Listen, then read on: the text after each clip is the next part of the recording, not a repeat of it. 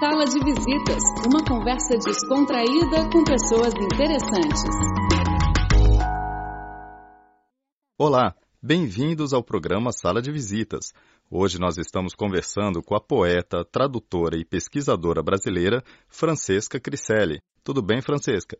Tudo bom, Rafael. Primeira pergunta, Francesca, é Francesca ou Francesca? Porque você tem dupla cidadania, você é brasileira e italiana, certo?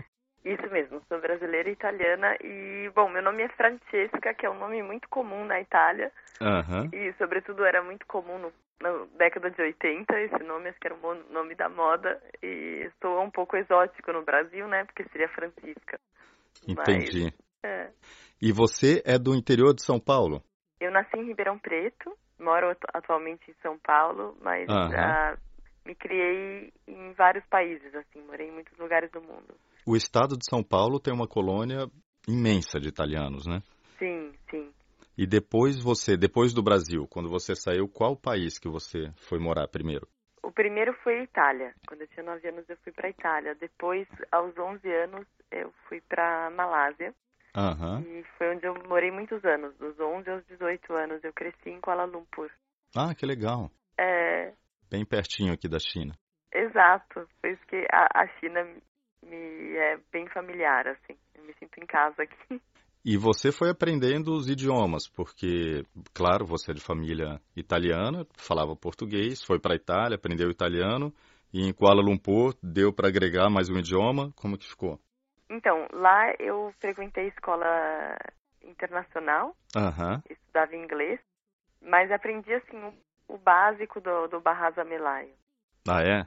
É, mas muito pouquinho assim, né? Agora já esqueci muitas coisas assim, porque todo mundo falava inglês, porque a população de lá é chinesa, indiana e, e também malaia, né? Então ele, o inglês é muito usado.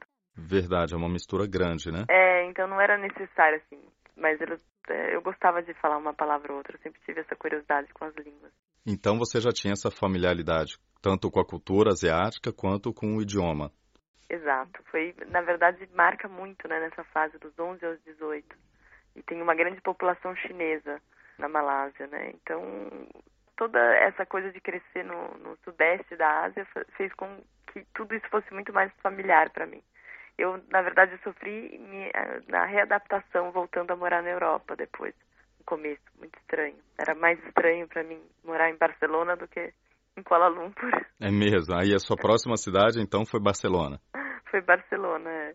Isso te motivou a escolher a carreira de tradutora também? Você ter tido tanto contato com diferentes idiomas? Sim, acho que isso, na verdade, a decisão para trabalhar profissionalmente como tradutora foi um pouco tardia, mas eu fui, assim, aquilo que eles chamam de tradutor natural, né? Que, que são crianças que começam a traduzir por necessidade da família. Então, eu comecei a ser tradutora da minha mãe, digamos, nas questões normais, domésticas de casa, quando a gente mudou para a Itália, porque eu aprendi rapidamente italiano, claro. Aham. É, depois com o inglês, o meu inglês eu aprendi muito rápido também na Malásia. Então, eu fiz um pouco essa função de tradução natural. Aí comecei a trabalhar com traduções é, de textos acadêmicos para uma tia minha que é psicanalista. E aí, na verdade, escolhi outra carreira. Eu estudei ciências políticas, né? Você na estudou graduação. ciências políticas primeiro. É, na Itália, na graduação. Depois que eu fui, mudei para a área de letras e decidi me profissionalizar também na área de tradução. É, le- levou um tempinho, assim, essa, esse caminho. Você já era uma tradutora da família. Já, já, já traduzia também como profissionalmente, assim, como Aham. intérprete. Eu sempre tive muita facilidade, então sempre trabalhei como intérprete simultânea, consecutiva, traduzindo textos literários e não somente. Mas eu queria sempre, eu tinha uma, uma espécie de fantasia que eu faria um outro trabalho em outra área. Fazia isso como uma forma de subsistência também. Sim, mas sempre teve prazer em, em trabalhar com línguas, idiomas. Também, também, mas eu, eu sempre procurava uma outra coisa. Depois eu fui percebendo que, na verdade, não era outra coisa. Que a questão era essa, e era muito mais profunda, né? É que às vezes leva um tempo pra gente perceber coisas que parecem óbvias, né? É verdade. E É. Francesca, e quando que aflorou ah, o seu sentimento, a sua paixão pela literatura, pela poesia? Teve algum momento que foi mais marcante que você se lembra? Olha, desde muito nova eu sempre gostei muito de literatura. Eu lembro assim desde a minha infância mesmo na Itália, assim com 9, 10 anos. Eu acho que foi fundamental, porém os anos que eu morei na Malásia, que eu frequentei essa escola internacional com alunos do mundo inteiro e, e, e foi lá que eu me aprofundei porque tinha professores incríveis de literatura lá na escola, né? Americanos, ingleses, inclusive os três professores assim que foram os mais importantes na minha vida nessa fase moram atualmente na China. São professores ah, é? na, univers... é, na Escola Internacional de, de Pequim. E sabem que eu tô aqui, né, que apresentar esse livro, fazer essa leitura. Então é super emocionante para mim, para eles, né, ter essa eles sempre brincam que eles falam que eles salvaram uma, né? Porque eles dizem que nessas escolas internacionais todo mundo acaba indo estudar negócios, essas coisas. É verdade. Então você e foi. eu acabei virando poeta, fui meio fora da curva. que bacana. A influência deles então foi foi preponderante aí para você foi, foi, foi seguir esse caminho. Depois, claro que acho que a vocação da escrita é algo que demora um tempo para decidir, para ter certeza. Ainda mais a poesia, não é muito a coisa que acho que se incentiva que alguém faça. Infelizmente, né? A gente tem uma noção que a vida tem que ser prática, tem que ganhar dinheiro. E isso é fácil, né? A gente acerta a vida de outras formas, mas acho que quando tem uma questão com a escrita, no meu caso, acho que tem muito a ver com o meu percurso de aprender muitos idiomas e me deslocar muito pelo mundo, me sentir muito desenraizada. Então a escrita veio como uma resposta a isso.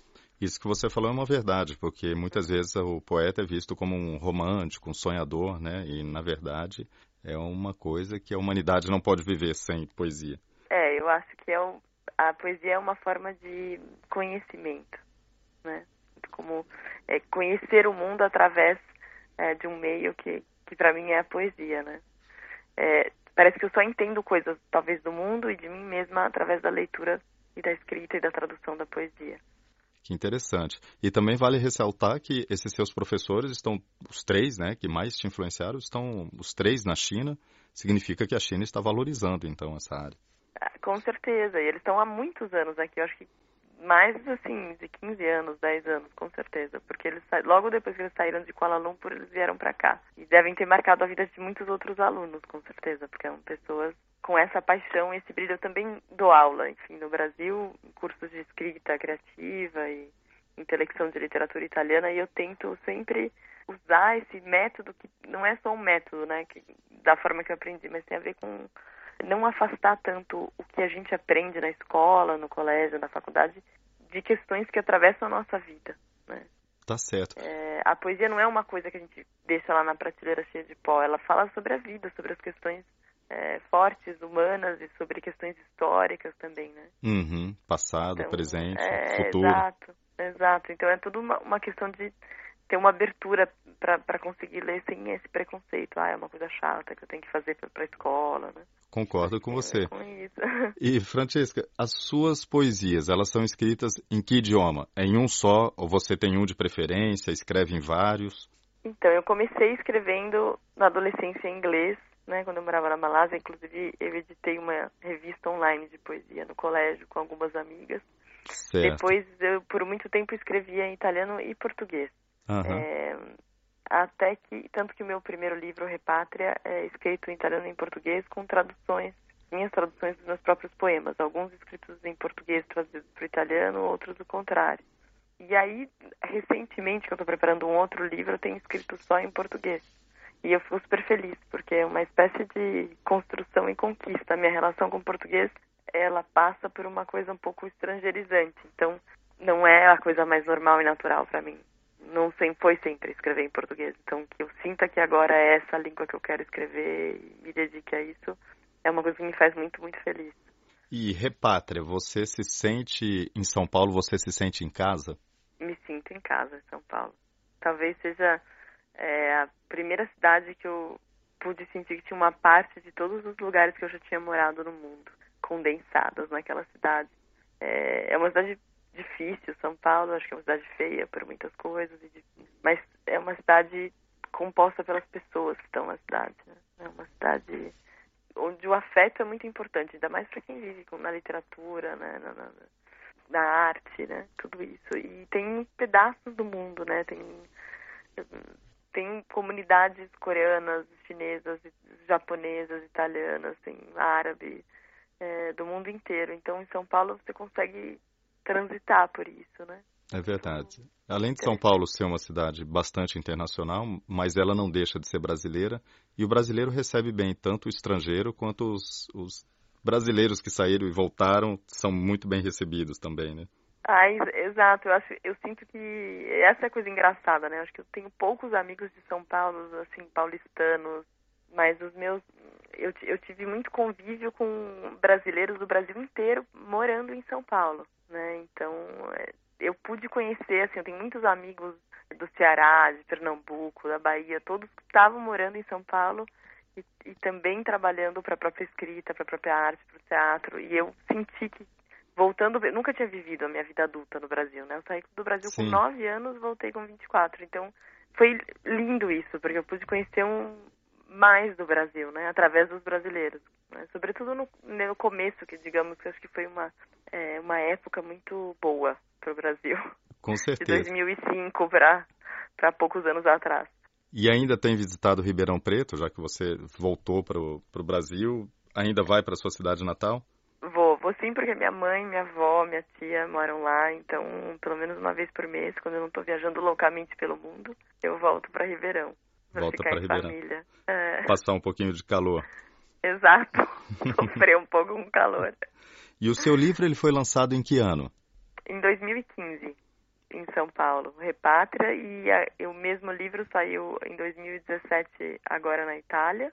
Uhum. É, que o livro é bilíngue, então ele foi pensado dessa forma tanto no Brasil quanto na Itália. Uma parte dele com alguns poemas novos, mas um recorte dele foi feita uma edição independente, editada por mim mesma, chamada 16 mais 1, que eu apresentei no festival em Nova York, em Miami, que é em português, inglês e espanhol. E foi editado também, eh, publicado na Islândia, também o ano passado. Na Islândia? É. Interessante. E você passou pela Islândia também? Passei o ano passado. Foi uma das viagens mais incríveis que eu fiz na minha vida. Eu que já morei em tantos lugares, mas é realmente talvez o lugar mais exótico que eu tenha conhecido. Foi para a capital? Foi para a capital. Eu, apresentei um seminário acadêmico na, na Universidade da Islândia sobre a minha pesquisa de doutorado e teve o lançamento do livro e foi realmente uma uma das viagens mais bonitas que eu já fiz. Imagino. E o livro Repátria, ele traz as, a, os seus sentimentos, as suas histórias, ou ele também é baseado em personagens, pessoas que já passaram pela sua vida? Ah, eu acho que não, não é possível assim definir de forma muito drástica. Se é, eu, não, eu não uso muito, embora acho que meus poemas sejam li, mais líricos, mas eu não tenho uma coisa muito explícita confessional em primeira pessoa. Então, acho que as questões e os eventos da minha vida são narrados através da, da observação do mundo e das pessoas que atravessaram esses momentos, né? Então, acho que, sobretudo, essa questão da repátria é um abre com o primeiro poema meu que, que diz é uma longa estrada repatriar a alma, né? Uhum. E é um pouco essa sensação, né?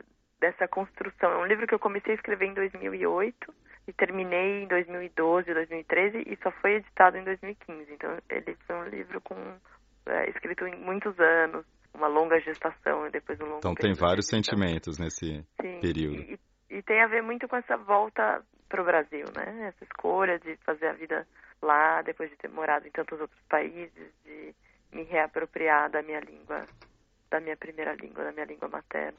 Francesca, muito bom conversar com você. A gente vai dar uma pausa nessa entrevista agora dessa semana para voltar com novos assuntos, a sua viagem para a China e mais poesia na semana que vem, tá? Ah, ótimo. Até lá. Obrigado, Francesca. Até lá. Um abraço. Abraço. Muito bem. Então, assim nós concluímos a primeira parte da entrevista com a poeta ítalo-brasileira Francesca Cricelli. Além de poeta, a Francesca é pesquisadora e tradutora. Ela publicou o livro de poesias Repátria no Brasil em 2015. Também publicou seus poemas na Itália, nos Estados Unidos e na Islândia. Na próxima semana, nós vamos voltar a conversar com a Francesca no programa Sala de Visitas. Ela vai contar mais histórias, falar sobre sua recente visita à China e sobre a tradução de poemas, uma área que conhece muito, muito bem. Não perca a segunda parte da entrevista na próxima semana. Até lá!